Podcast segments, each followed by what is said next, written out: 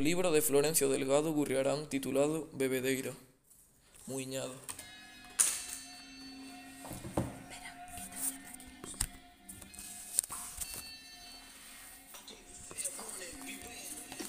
O sol varil muiñeiro, pingotas de choiva moe O arco da bella peneira, fariña de sete cores O branco folet da nube a lombo da serra van Cara o muiño do ceo para moer o seu gran. A señora lúa, a branca muiñeira Que anda noutra banda coas mozas estrelas Ao chegar a noite de tornarse lembra Porque ten gandaina e non quer perdela. Os ventos mozos de povo polos sagros a cantar Terán de rubir ao ceo pola noite a rebuldar O sol muiñero de pan un anaco que eu de día farto de traballo, a bande poñente vai asubiando, a mata o candelo e fica deitado a ver o muiño, as curas saben os ventos a presa, Xunto a muñeira a lúa e xunta moza as estrelas. Do seu libro Cantarenas. Laios de Bello.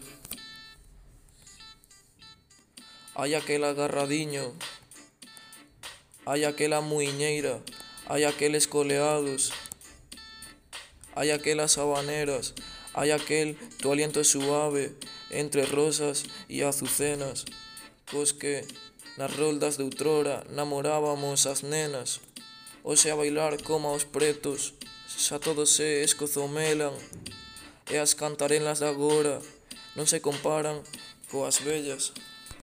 De Galicia, infinda. Sacarandá. A esta terra da infinda primavera A nova primavera vai chegar E a sacaranda tema en estoupar Foguete malva na mañana marceira Das súas polas perduran churrusqueira As úlceres azuis a vibrar Nun ourente tanguido que enche o ar E espalla seu engado feiticeira Orballada de flores non solo deita. A choiva malva azul o parque enfeita E... Verde muiñeira Polo branco peneira, o ardente sol, coas súas folliñas da brisa randeadas e as erviñas, recadan a bulir a luz no chan. De O soño do vieiro guerrilleiro.